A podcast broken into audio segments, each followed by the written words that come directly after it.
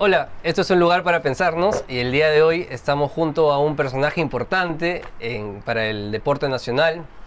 En los últimos meses hemos venido trabajando juntos, ahora en la San Martín, en la parte de menores.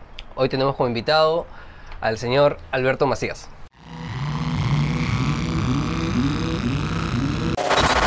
filosofía, quizás poco común en el fútbol peruano. Es decir, no solamente intentamos conseguir jugadores de la talla de, de Cristian, sino que intentamos eh, corregir todos aquellos defectos que tienen la mayoría de futbolistas peruanos. ¿Qué tal? Mucho gusto, la verdad que muy interesante, es una experiencia nueva, Mm, ¿no? Eh, a través de algo que a mí me interesa mucho, que es la psicología, ¿no? La verdad que es algo, es, es algo que en lo personal a mí me hubiera gustado estudiar, mm, ¿no? porque creo que dentro de mi labor actual hay muchas herramientas que quisiera tener y que no las tengo, ¿no? Y utilizo un poco la, la práctica o la experiencia, que no necesariamente es algo profesional, ujú, ¿no? ujú. Claro, o sea, es un, ah, es una- es un campo que, que siempre te, te ha interesado. Exacto, y, y que creo que es importante, aun cuando en el deporte he escuchado muchas veces a la mayoría de técnicos que dice, el psicólogo soy yo, claro. ¿no? Y no aplica la psicología realmente, o, o lo que yo creo que es la psicología, ¿no? Y para mí es una herramienta súper importante y, y necesaria. Sí, a ver, antes de, de continuar, me estaba olvidando, tenemos unos taleritos en la mano. no, Ya. tenemos unos taleritos en la mano sí. y la idea es este, a lo largo de la conversación poder dibujar o escribir lo que sea que se nos ocurra y al final veremos qué, qué salió. ¿Ah? Hace- Hacer reír. Hace raditos. Ya. Eh, lo que aparezca, lo que aparezca, así como la conversación que también es, es libre, ¿no? Nos contabas que, a ver, eh, hay una línea interesante en, en los técnicos que esto de yo soy el psicólogo, ¿no? Y tú dices, claro, dicen eso, pero por otro lado no aplican herramientas. Eh, ¿A qué te refieres? A que muchas veces en el Perú creo yo que no hay eh, maestros de fútbol, hay profesores de fútbol. Es decir, yo como eh, distingo, el profesor es aquel que viene a cumplir una labor y a cumplir un tema prácticamente eh, profesional, personal, de lograr a través de los chicos un éxito. Pero, y el maestro creo que es aquel que se involucra, aquel que se mete, ayuda, colabora, da consejo, visita. eh, o sea, para mí ese es el concepto de que en el Perú, en el caso del fútbol, debería haber maestros. Entonces, yo creo que el maestro puede aplicar eh, psicología, sociología y una serie de cosas que son sumamente importantes para que el chico, en un país como este, donde la, la mala educación, no quiere decir que sea mal educado, sino lo mal que educamos, lo mal que le decimos a los chicos lo que hay que hacer, hace que realmente hay una gran diferencia entre un chico, digamos, peruano, un argentino, un uruguayo, un brasileño, un colombiano, que a, a estas edades tempranas ya te discuten, ya te, ya te, te preguntan sin ningún tipo de temor. Yo veo a través de mi experiencia que la mayoría de chicos tiene mucho te- temor a la persona que se le para al frente. Quisiera preguntarle y no le preguntan porque además se van a burlar.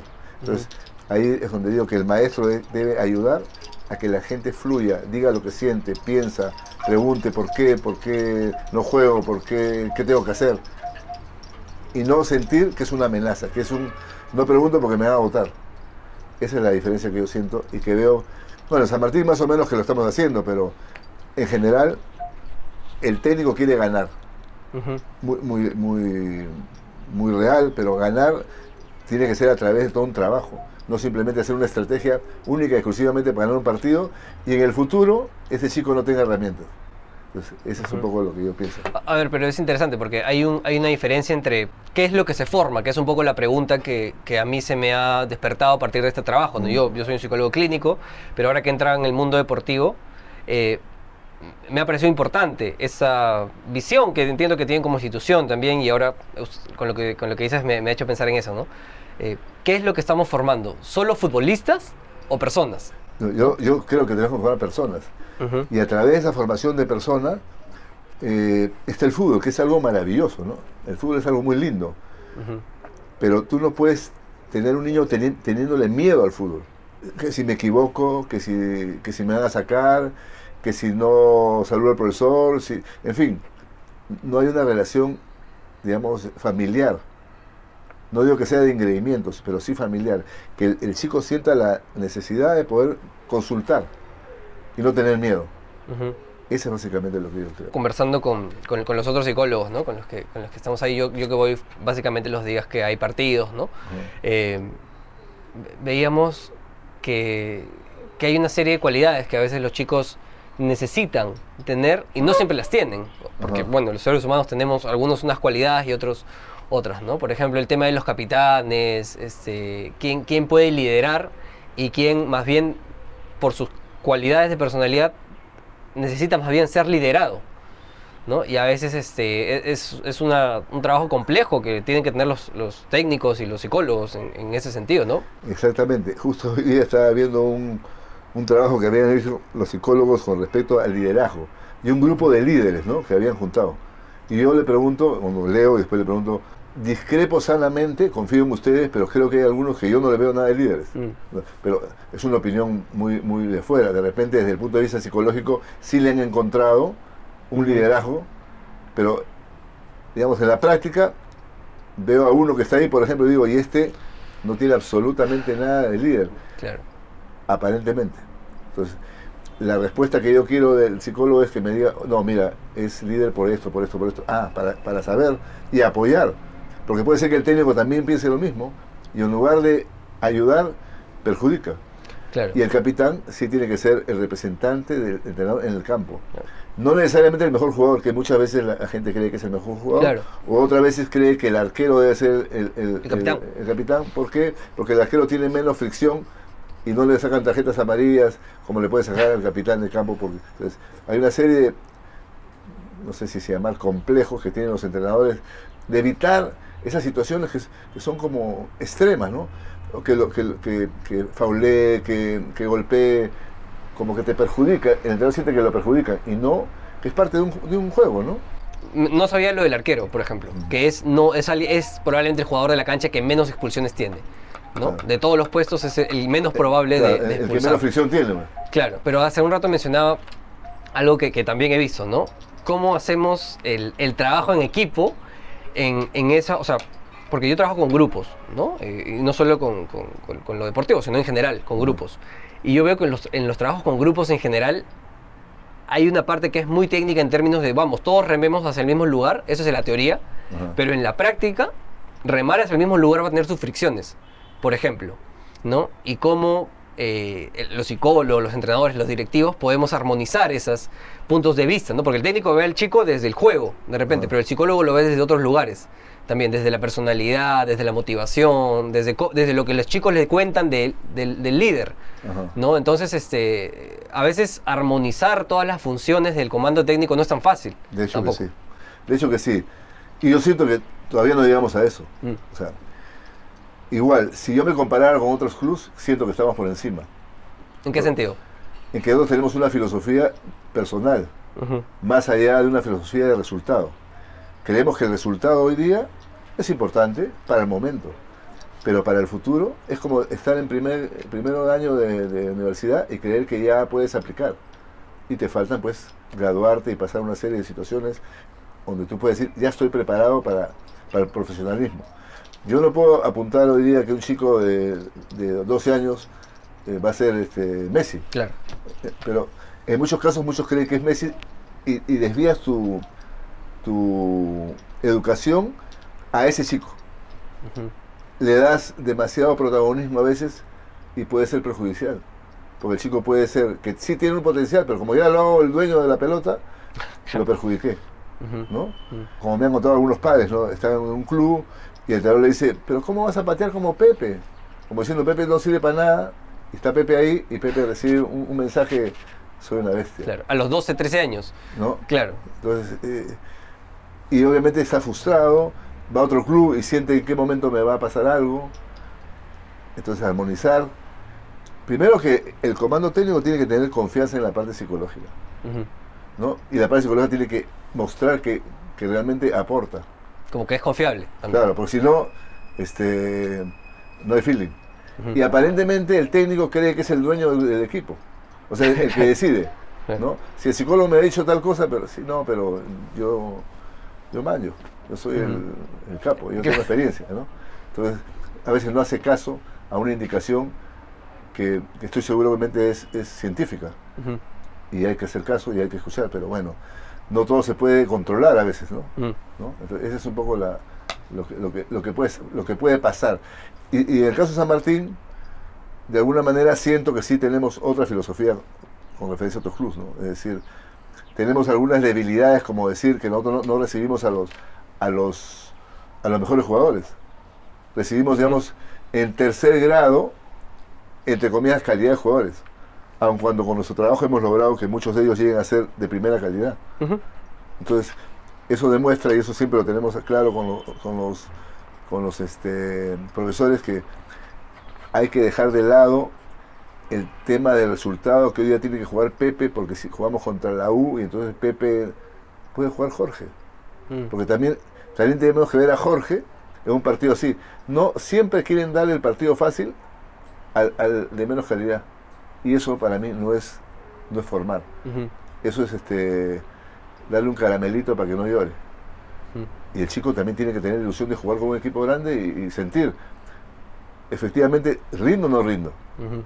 ¿no? Porque si rinde contra un equipo chico y al fin de año lo sacan, ¿de qué valió que, de que estuviera con un equipo chico? Tienes que verlo en un equipo grande. Y hay que tener claro, el- el- tanto el, el comando técnico como los psicólogos y todos, que los jugadores son del club, no son del entrenador.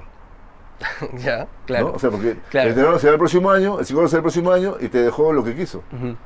no, no lo que el club quiere. Entonces el club tiene la, la idea del club es que todos los chicos que se que son seleccionados y los seleccionan los entrenadores, no nosotros, tienen que tener oportunidades.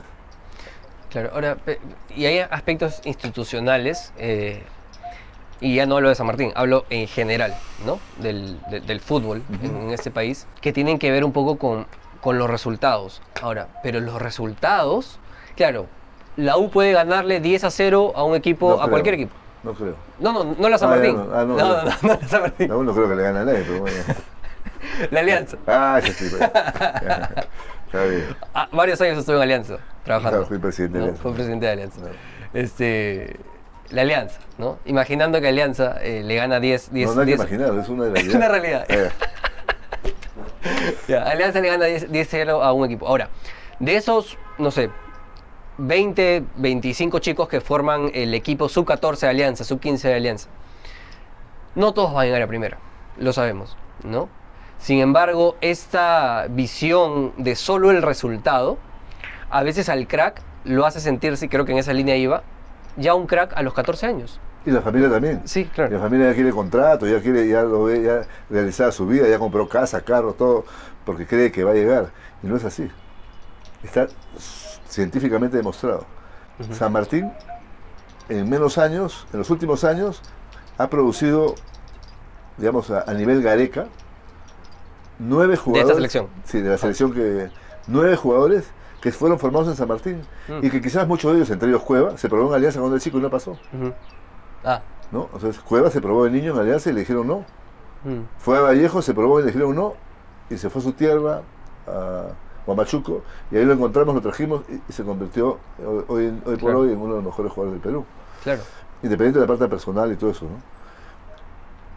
Tiene, tenemos a Galese, a Renzo Garcés, que está en, en el Vallejo, Jairo. a Marco López, a Jairo, a Racil García, a Concha, a Iberico, a eh, Jordan Giving, o sea, todos estos estaban en el radar de Gareca. Entonces, y todos estos en su mayoría estuvieron 5 o 6 años en el club, o sea, tuvieron formación. Claro. Eh, decía el profesor Amet, a quien yo respeto mucho, aunque muchos, la prensa le hizo un... Mm. Pero es un tipo recontra preparado y aportó mucho al fútbol de menores, lo digo con conocimiento de causa. Eh, decía una vez en una reunión de Cruz, San Martín ha hecho debutar en estos años a 20 jugadores, Alianza y la U 1, Ah, ¿no? claro. Entonces, era un orgullo para nosotros porque realmente estábamos en la línea. No éramos los campeones de menores, pero habíamos producido un gran nivel de jugadores. Entonces, en nuestro ego, digamos, está, nuestro trabajo está bien hecho, no importa el resultado. Ahora, y ya que mencionó a a, Cueva, ¿no? Usted tiene, un- tiene un video Sí. eh, famosísimo, ¿no? De este de Cueva. Y tengo otro con Paolo.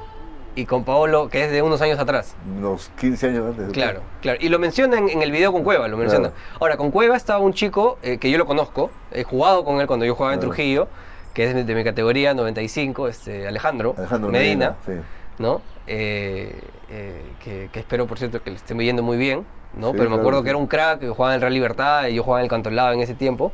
Y, este, y era un crack. Y en ese video me acuerdo que lo reconocí, me pareció bien, bien bacán. Y, y se- creo que ahora se dedica a entrenar chicos. Así es. ¿no? Y está Cueva, ¿no?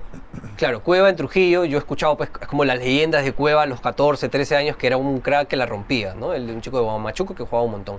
Y de ahí lo trajeron a San Martín. Por, ¿A qué edad vino? ¿15, 16? 15, 15. ¿No? 15 para 16. 15 para 16. Eh, ahora, pero hemos rescatado un Cueva de Guamachuco, ¿no? Uno. Ahora, ¿cuántos habrán así? ¿no? Y en ese sentido a mí sí me hace pensar en, en cómo el fútbol está muy centralizado, aún, tal vez, ¿no? Eh, sí, en el caso nuestro no. En el caso nuestro tenemos más o menos casi 40 jugadores de provincia. En, en el caso de San Martín, San Martín. claro. Otros equipos, a ver, en mi concepto cometen un error, ¿no? Invitan a un chico de provincia, lo traen a Lima, lo destetan de su familia Mm. y no le dan el acompañamiento debido y se pierden. Es una responsabilidad enorme, ¿no? Traer a un chico de provincias a Lima, la provincia es mucho más hogareño, mucho más cercanos, este, ¿no? más presentes los padres, sean lo que sean los padres, son más presentes. En la metrópoli, pues el papá sale, llega, no, no viene, el fin de semana chupa, no sé, y no se aparece. Pero en provincias es más familiar.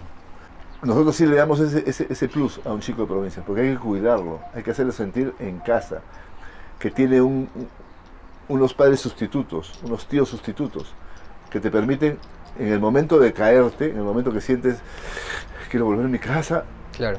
tienes a alguien que te, que te ayuda y, y te, te nivela, te lleva a un estado de, de paz que te dice sigue adelante. O sea, tengo alguien, alguien al que hablar, Mm. ¿no? Eh, yo he tenido casos de chicos que me han contado que estuvieron en la U y la U tiene una especie de caso hogar en el Lolo Fernández, que es debajo de la tribuna, donde los chicos están ahí y no hay nadie. Eh, Eso es lo que dicen, yo no puedo afirmar. Debajo del, del estadio Lolo. Claro, ahí, ahí dormían, ahí vivían. O sea, de repente en un lugar inadecuado.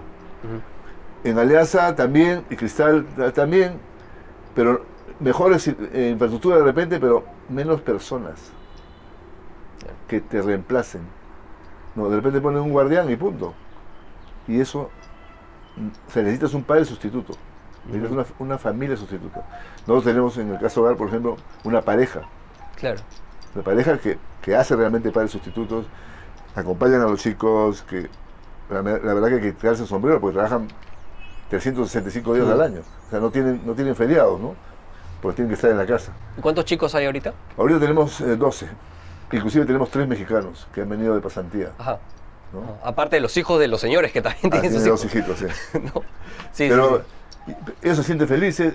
Yo creo que la vocación nace para cada uno. Cada uno quiere tener una vocación, cada uno... eh, entonces, esas son las cosas que, que pueden suceder, ¿no? A mí no me gusta traer un chico de provincias sin tener el consentimiento pleno de su familia. Claro.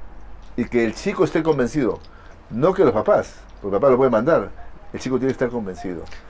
Tengo un chico que es vendría a ser el tercer proyecto de crack que, que no te- tengo un video todavía escondido hasta cuando salga Ya. que, que dice es lo mismo. Y ahorita está en Portugal. Él vino acá a los 10 años. Y primero no lo iba a traer. Y ahí yo lo conocía de Piura en una charla que yo fui a dar. Vibrando. de un vecino pero Tu vecino. Piura y- y tenemos una relación espectacular si yo hubiera querido ser campeón no lo mandaba nunca a Portugal Te lo Entonces, quedabas. listo, el que, el que estaba de suplente sigue. O sea, No hay un temor. Entonces, pero mira, ya ese chico, pues, súper maduro. Tenía una infancia muy poco agradable, Mm. eh, muy, de muchas carencias.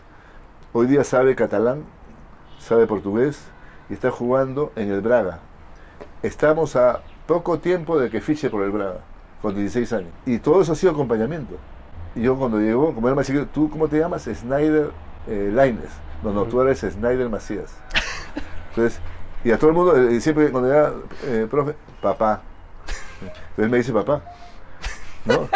Entonces, este, y, y un día fue, estábamos jugando Monta Alianza Ya. y a la Kaki lo ve jugar y se le acerca al final del partido y dice, oye, ¿cómo estás? ¿Cómo te llamas? Snyder Macías. Se quedó, ¿tu papá es Alberto Macías? Sí. ¿No? Entonces, fíjate, esa anécdota es increíble porque, claro, lo habían visto jugar bien, querían ya jalárselo para Alianza. Ese no te lo llevas de ninguna manera. Por más que sea aliancista, acá hay que formarlo.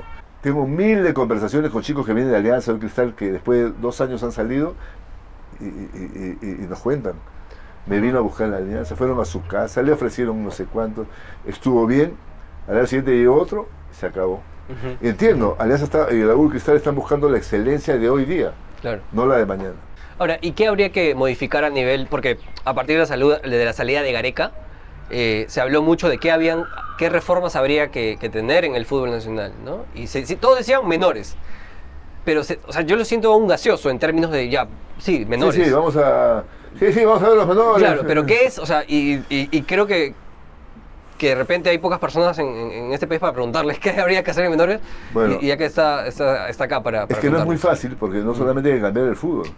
Pues nosotros tenemos dos horas diarias a los chicos. ¿Cuánto significa eso?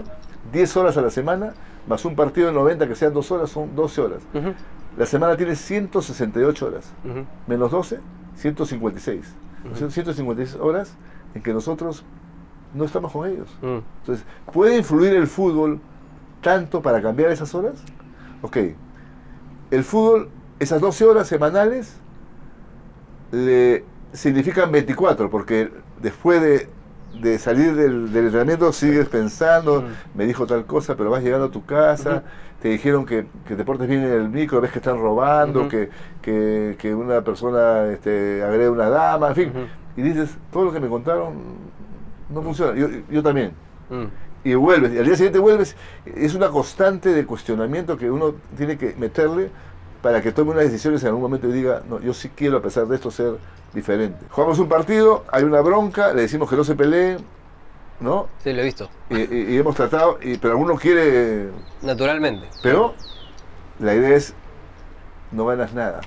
Mm. No ganas nada, ganas mucho más quedándote tranquilo. Aunque te digan que eres maricón, que eres un cobarde, lo que quieras, pero ganas mucho más siendo íntegro. No se responde golpe por golpe en ese tipo de cosas. De repente en, un asalto eh, te, acepto que te, que te defiendas, pero en una cosa porque te pateé, me pateaste, me miraste, este, tú eres de la U, yo soy de la Alianza, no entiendo. No lo entiendo como un, tema como para, como para poder agarrarse a golpes. En Alianza, años atrás, tuve la suerte de tener a un amigo que fue mi compadre, a la vez espiritual, que se, llama, se llamaba Constantino Carvalho, el dueño de los Reyes Rojos, que hicimos un taller, un, un verano. O sea, él llegó, él tuvo la categoría de Paolo, de Jefferson. Sí. Entonces hicimos todo un trabajo, inclusive se los llevó a su colegio, toda una reforma, ¿no? Dice que en, en el colegio eh, los negritos les tenían miedo a los gringuitos. Y no era al revés, que los gringuitos tenían miedo a los negritos. Y hubo una, una comunicación muy interesante.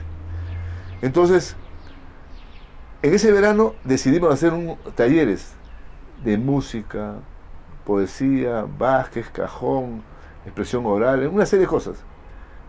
Había un programa que se llamaba Goles en Acción, del señor Alberto Mengolea, Mm. y que en esas cosas estúpidas que tiene la vida, se lo he dicho alguna vez, sacó un programa diciendo, en Alianza, en lugar de jugar fútbol, hacen tallercitos de música. de- o sea, no miró, o su reportero, Claro. no miró, que nosotros estábamos transformando a los chicos que en lugar de entrenar dos horas, estaban cinco o seis horas en el club. Esas cinco o seis horas más las dos de viaje se convertían en ocho. Llegaban a su casa y obviamente tenían una fortaleza de, de- de- de saber que lo que estaba en mi barrio ya no servía. Además, el que jugaba mejor, digamos, Paolo era el mejor, pues este Pérez cantaba mejor. ¿no? Y García tocaba eh, el, el piano y, y así. Entonces, rompimos la. En el fútbol, el que juega mejor es el que manda. El que decide si jugamos, no jugamos, si salimos. Entonces, encontramos que eso era una forma de dividir al grupo para bien. Todo el mundo habla de la gran generación 84 de, de- de Perú. Claro. Y esa generación pues tuvo eso, ese tipo de talleres. Entonces creo que eso es necesario romper entre la situación que viven cada uno personalmente Mm. y el fútbol. Y, y- creo que ese ejercicio es, es interesante porque los oxigena también. O sea, no estás solo metido en el, en el gras con tus amigos, en, en otros compañeros, para patear una pelota, sino te oxigena y te da otros espacios de interacción en donde se establecen seguramente lazos importantes. Claro, ¿no? y- y este- pata que es, calladito, de repente es, es un capo este, cantando. Entonces, eh, y canta bien, entonces ya, ya lo admiro, ya, ya- ya me interesa conversar con él. Claro. Y yo también cantaba, pero no cantaba porque me da vergüenza, entonces me junto con el que y cantamos juntos. Entonces, eso no sucede en el fútbol porque simplemente entras y te vas. Ujú. Ujú. Y si no existe la amistad, ¿cómo, cómo podemos llamarnos equipo? Claro. Claro. Si no estamos juntos nunca, si no, no nos dedicamos a, a- a conocernos. E- Ese, es- ese, para mí es una cosas más importantes. Y repito nuevamente, el técnico tiene que tener eso. El técnico tiene que estar preocupando si, si yo había, había decidido hoy día hacer 20 vueltas y estoy haciendo 15. Me faltan 5, el fin de semana me van a ganar. Pues las 15 pueden haber sido tan buenas y tan intensas que te puede dar ese resultado que tú buscas. Porque las otras 5 que no dieron sirvieron para, para conocerse mejor, Mm. para estrechar lazos, defenderse en la cancha. Hay, mucho, no sé si eso sea psicológico, pero esas son las cosas que yo creo. No, totalmente, porque la parte lúdica, o sea, la parte lúdica de los entrenamientos, eh, que hay técnicos que seguro le ponen más énfasis que otros, pero la parte lúdica de los entrenamientos justamente genera la posibilidad de que los chicos eh, se compenetren y, y puedas interactuar cuando muchas veces en el campo, a veces las barreras que tienes en el campo se van rompiendo y se van integrando a través de lo, de lo lúdico, del jugar, Exacto. ¿no? Exacto, sí, sí. Eh, Eso lo, lo, lo- lo entiendo perfectamente. Luego, los campeones tienen que ser mucho más, más competitivos. O sea, debemos dividir el fútbol en, en equipos competitivos de- del mismo nivel. Pero, pero ¿cómo serían más competitivos, por ejemplo, los, los, los campeonatos? O sea, buscar los equipos de mejor nivel, digamos, en lugar, lo hicimos en- cuando nosotros fuimos encargados de la, de la presidencia de la Comisión de Menores de la, de la Ujú. asociación, separamos, por ejemplo, por ejemplo, a los ocho mejores equipos, 8, 8, 8. Ah, ya. Entonces, jugábamos al año seis veces con la U, seis veces con la Alianza, seis veces con Cristal, seis veces con, con, con Tolao, y así sucesivamente, en lugar de jugar dos veces al año. Claro. Un ida y vuelta. Claro, en un ida y vuelta, cuando jugaba seis veces, hacía que cada semana tuviese más com- competencia. Esa era la idea. A alguien se le ocurrió que el Deportivo San Antonio tenía que jugar algún día con la Alianza y la U. Entonces, pobrecito San Antonio que juega una vez. Entonces, Alianza y la U le metían una goleada a estos chicos y de nada servía. No crecían. No crecía, ninguno de los dos crecía. Primero uno porque te avasallaba y el otro porque le era fácil. Entonces, en, en un- para mí, en, un- en una situación de, de- de buena preparación, tienes que tener exigencia toda la semana. Toda la semana te tienes que estar comiendo las uñas porque la próxima semana me toca con la U, la próxima con la Alianza, la próxima con Cristal, y a la siguiente semana otra vez la U, otra vez la Alianza. En mi opinión, eso es muy importante. Luego también acaban de quitar la bolsa de minutos. Ya. ¿En menores también había bolsa de minutos? No, no, en, en mayores. Ah, en mayores, Entonces, yo respeto, eh, por ejemplo, tenemos un presidente que no, no, no con él, pero es el presidente y, y él decide. Él dice que a partir de ahora todo el mundo tiene que usar sombrero y, y el que no usa lo mete preso, lo van a meter preso, ¿no? Entonces hay que usar sombrero o te vas del país, ¿no?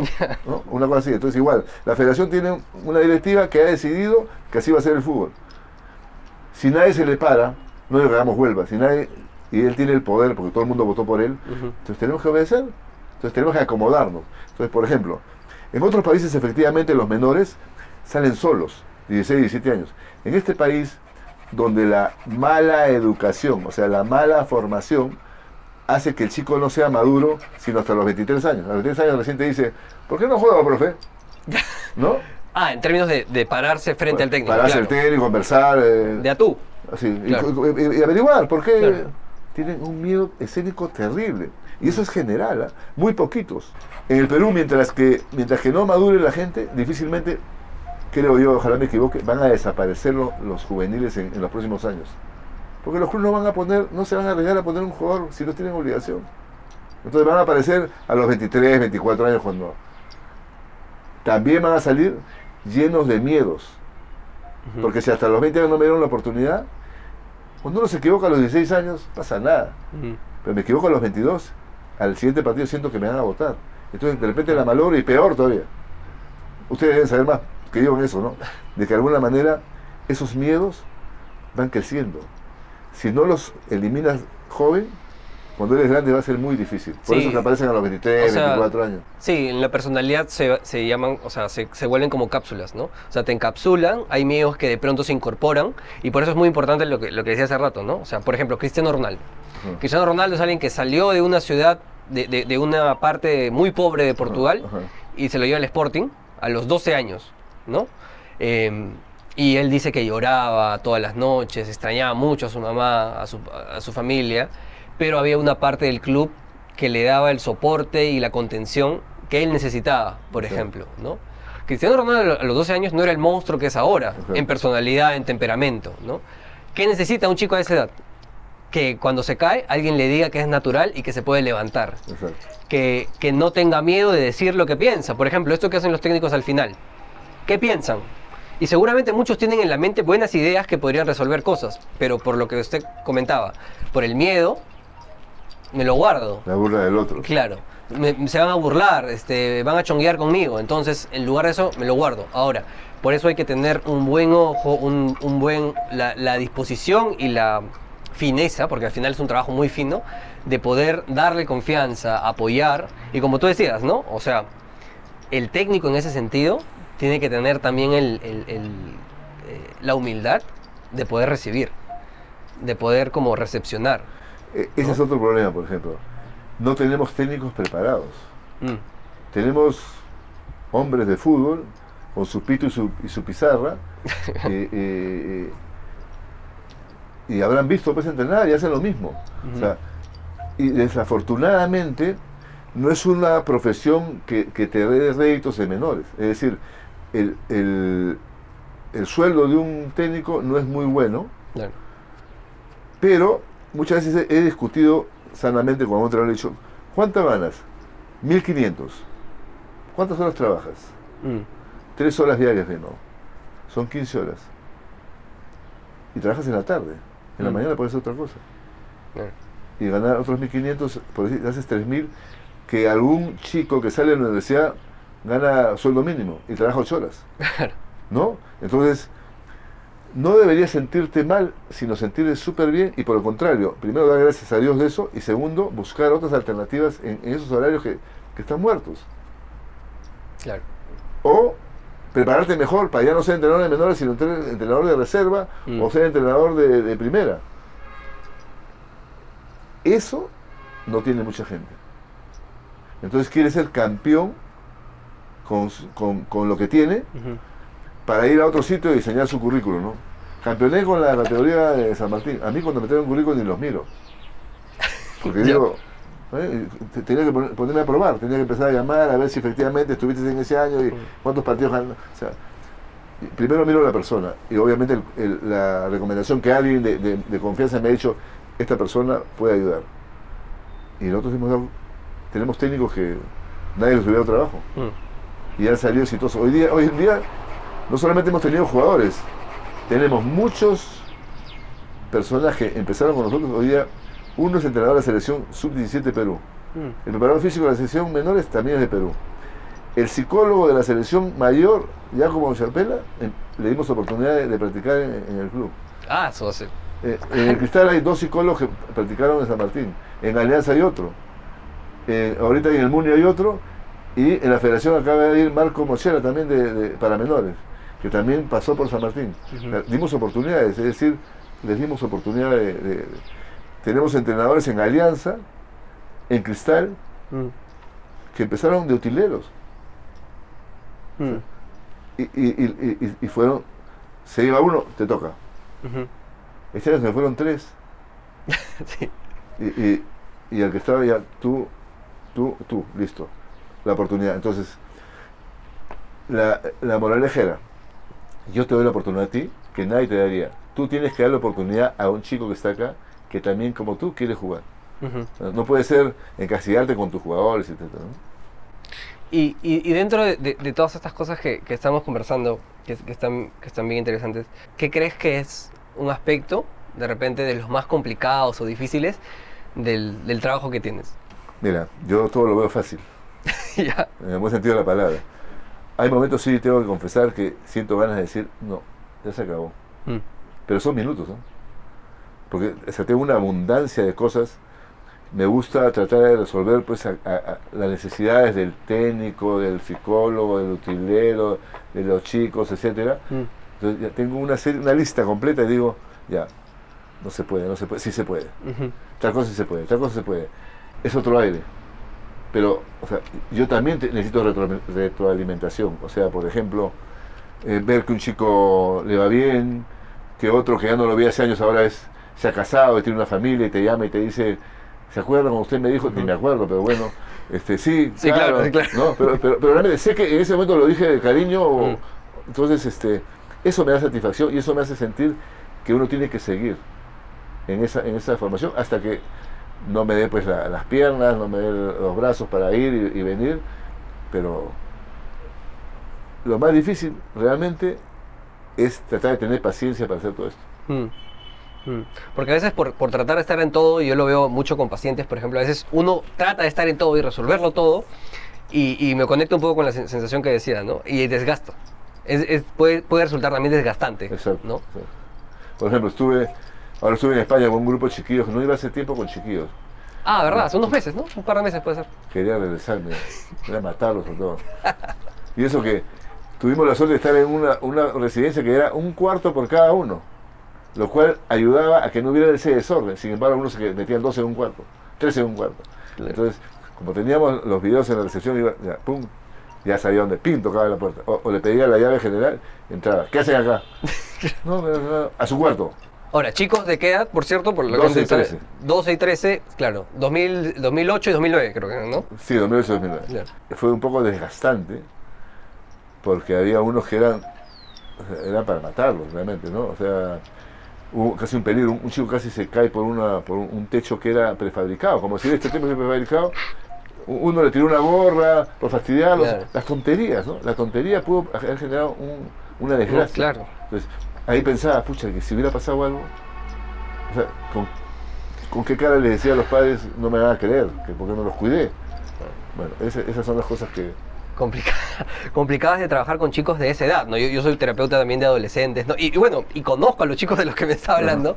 Y sí, naturalmente, este... eh, Tienen ocurrencias naturales de la edad eh, que- que- con, las que, con, las que hay que, con las que hay que lidiar, ¿no? Eh, como se pueda. Exacto. También, ¿no? Pero, pero es lindo, Sí, claro. porque después, Es bacán. eh, así como hay uno, encuentras en otros que han tenido tantas desgracias familiares, que pienso así, ¿no? Miro al señor Macías, es buena gente, pero ¿cuándo me va a pegar? ¿O cuándo me va a gritar? Mm, Porque esa es su experiencia. claro. En su casa, su papá lo amaba. Y ahora le grita, tengo un chico, cuando su papá está sano y bueno, su hijo es la maravilla del mundo. Basta que se, se junte con los amigos y tome, llega a la casa y lo grita o, o lo insulta. Entonces yo entendería que ese chico, ¿cómo me va a mirar a mí o a los profesores como un, un adulto si me compara con su papá? Entonces, ¿Cómo me va a creer? Tengo que hacer el doble de esfuerzo, si es que necesita, para convencerlo de que somos distintos. Y que Ujú. sí hay distintos, que su papá está enfermo. No le voy a decir, pero su papá está enfermo, pues, Y violento. y, y violento. Y, y- y tiene que sentir que hay otras personas que te pueden ayudar. Eso es lo que tratamos de He hacer. visto chicos que vienen de, de realidades, amigos míos, que... o sea, Claro, que- pero fue- disculpa, fueron amigos por el fútbol, de repente no Claro. eran amigos de- del barrio o del colegio. No, no, no. ¿No? Claro. No, exacto. Y yo lo he vivido pues en carne propia, ¿no? O sea, yo tenía amigos, a mi, a mi familia no le, no, no le, no le sobraba, pero tampoco le faltaba. Y, y tenía amigos que venían pues de, de- de- de realidades muy distintas a la mía, ¿no? O sea, chicos que estaban en la delincuencia y que el fútbol era por ahí un escape que los podía salvar, que Ajá. los, que los ayudaba a ordenarse, a ser puntuales, a seguir reglas, a seguir normas, porque el deporte finalmente también te da esas cosas. Maradona dice también te da droga. Claro. O sea, es complejo, es muy complejo el mundo, sobre todo en la adolescencia, que es el punto de quiebre entre tener eh, un, no sé, pues, un deportista tipo Jonathan Maicelo, Ajá. un deportista tipo Paolo Guerrero, ¿no? Eh, un Ronaldinho, ¿no?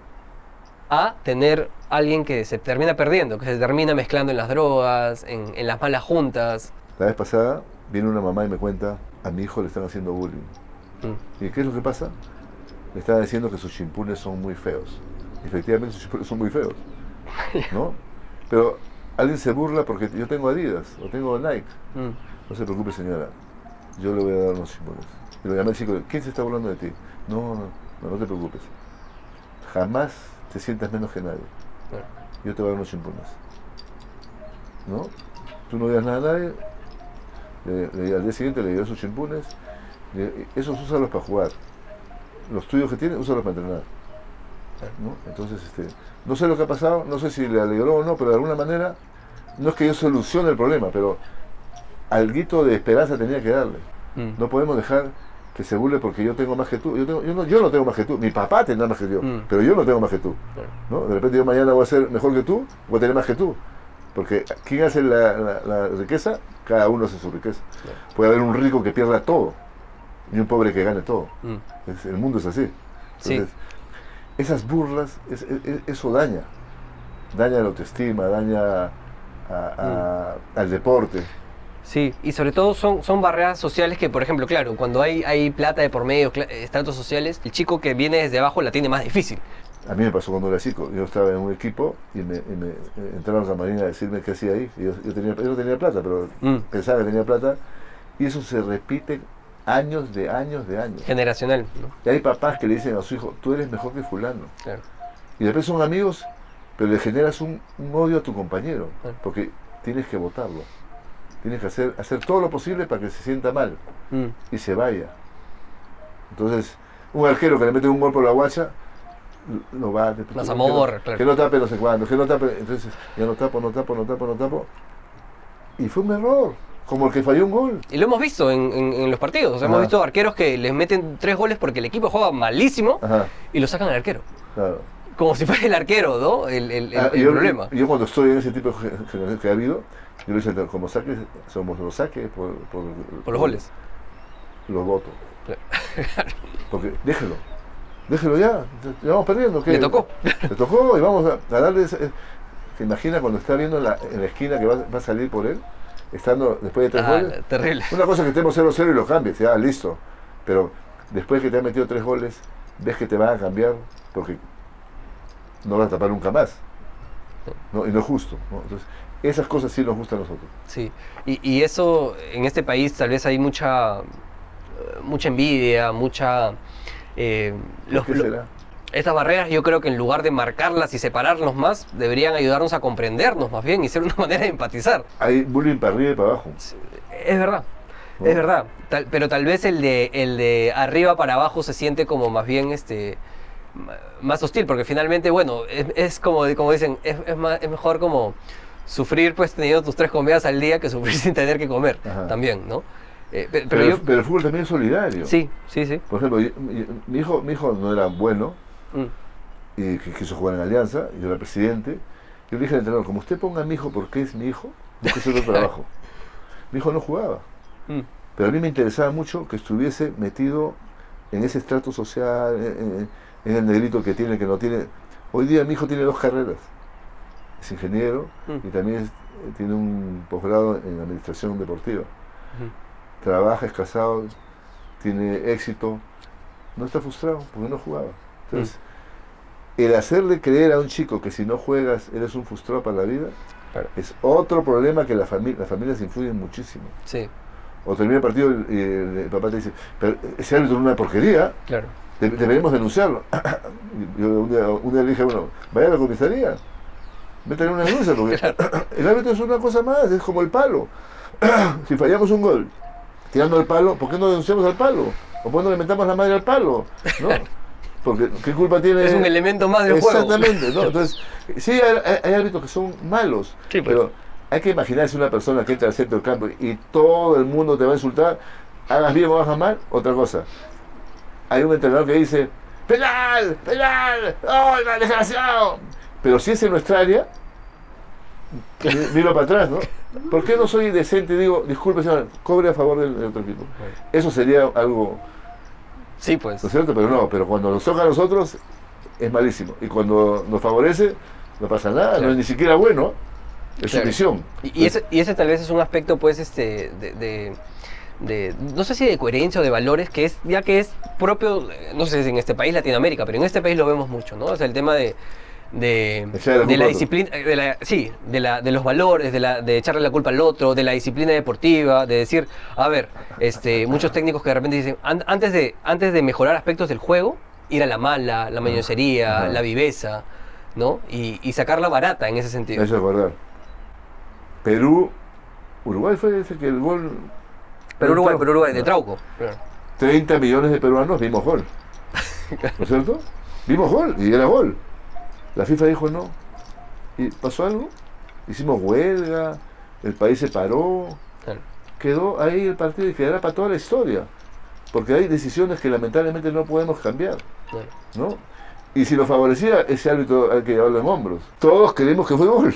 Sin embargo, la decisión, ¿quién la cambió? Nadie la cambió. Entonces, en un partido de menores, Mm. si cobra penal, no cobra penal, o no cobra foul, o, o- o si el, el out era para ti o era para el otro, no va a cambiar nada. Mm. Entonces debemos dejar desarrollar y de- dejar que los chicos resuelvan sus, sus temas en la cancha. No la tribuna, Ujú. no el entrenador. Esa es más o menos mi, mi posición. Sí. Este, has dibujado bastante. Sí, la verdad que no, no, no, no, haré un... A ver, hazte algo, hazte algo. Ah, mientras no, mientras no. yo termino también lo mío. Hago lo más lindo que hay en la historia que se llama así. ¿Qué vas a dibujar? Es así. Esta es la A. Y esta es la L. De Alianza Lima. A ver. Ahí le voy a tomar foto y lo voy a poner acá en la edición. ¿ya? Sí, no, regular, ¿eh? bueno, ya. Ahí tengo que lo, para que lo resalte, para que lo resalte. Sí, tiene que tengo otro, porque estoy sin anteojos, no veo bien. pues. Mm. Eh, ya para ir cerrando, ¿no? Hemos- estamos casi una hora conversando. Otro de los aspectos que, que- que yo he visto, que, que hay varios para cambiar, ¿no? También hay un tema de infraestructura, ¿no? Yo lo he visto en, en los campos que vamos este, eh, sintéticos, muchos de ellos sintéticos, eh, campos que están, algunos en buen estado. Ahora, estamos en Lima, ¿no? Por, en el resto del Perú hay muchas limitaciones también a nivel de infraestructura. Hace poco salió un reportaje de la cantidad de campos abandonados y, y por, y por Es un recuperar. Mira, por ejemplo en España, ¿no? para irnos muy lejos, aunque es lejos, Oh, qué lejos. este, mira, cada municipio tiene un complejo deportivo con cuatro o cinco canchas de fútbol, coliseo de básquet, piscina, para la comunidad. Polideportivos. Y, claro. y te, y te permite, tú tienes tu academia, te dan unas horas. Mira, acá no hay uno solo. El único que, San Borja, ¿no? que es chiquito, San Isidro tiene un poquito, y Miraflores tiene un... Ya, pero en el no se centro de Lima, claro, y de ahí. Pero no se puede usar, no se usan. Ah, claro. Entonces, este, por Dios, no hay algún gobernante, no, no podrían hacer espacios deportivos para la juventud. Pucha, Decentes, ¿no? no, pero les gusta hacer pues un monumento a, a Grau, que era un héroe que yo admiro, pero ya pues... Está bien, pero.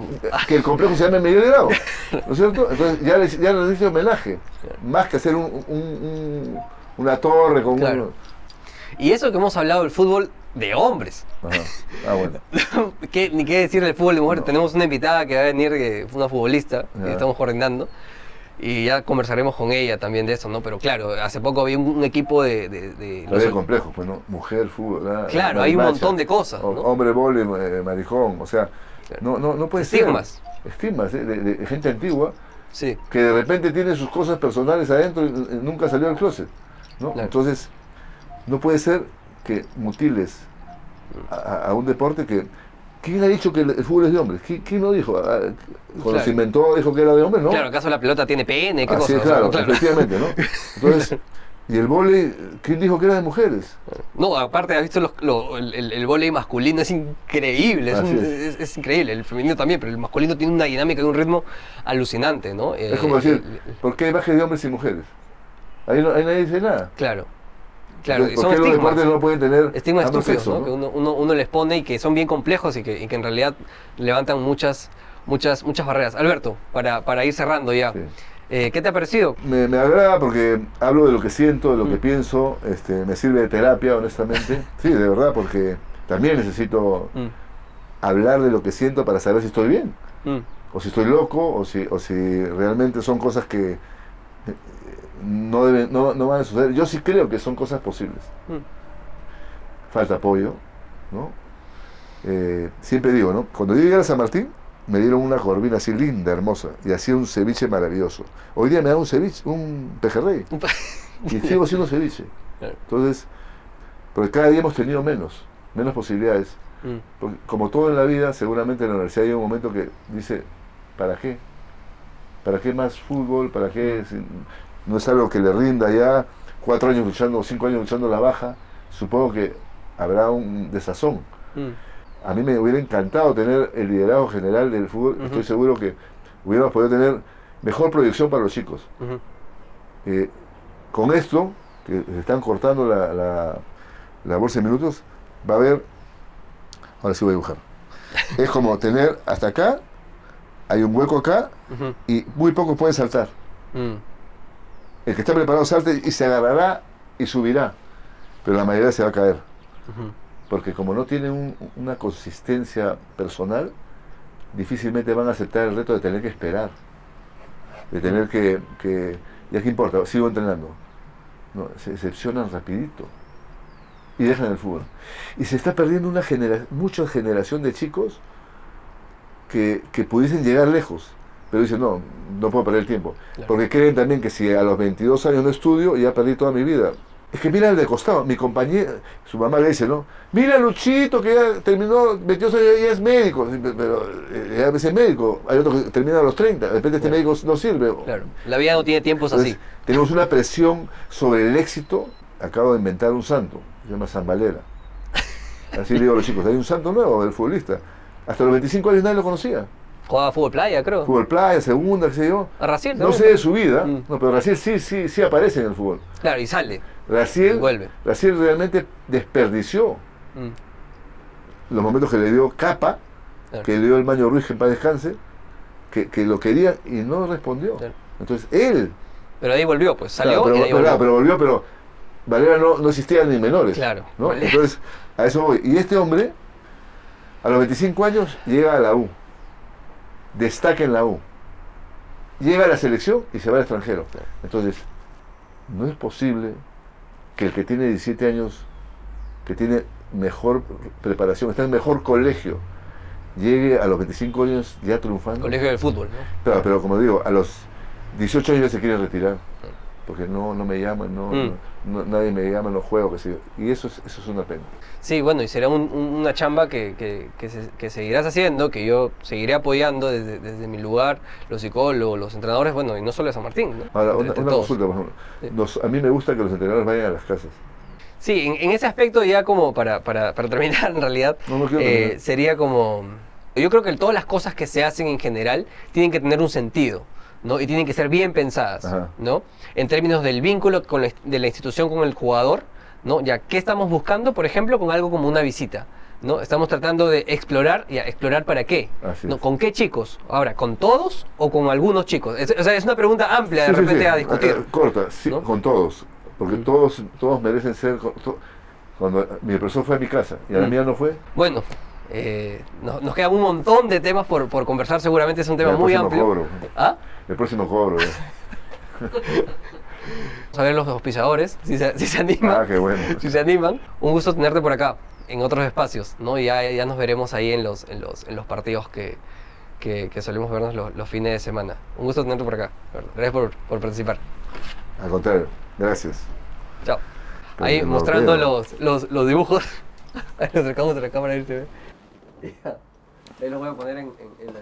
Uno tiene que trascender, ¿no? A, a través de sus actos, ¿no? A través de su, de su- de su- vida y dejar una huella. Y dejar ¿no? algo, ¿no? Sí. Claro, dejar algo, o sea, así como Miguel Grava, Francisco sí, no los conocí, pero todo el mundo habla de ellos. O sea, tú quieres un polideportivo, Alberto. No, no tanto, no tanto. No, no, no tanto.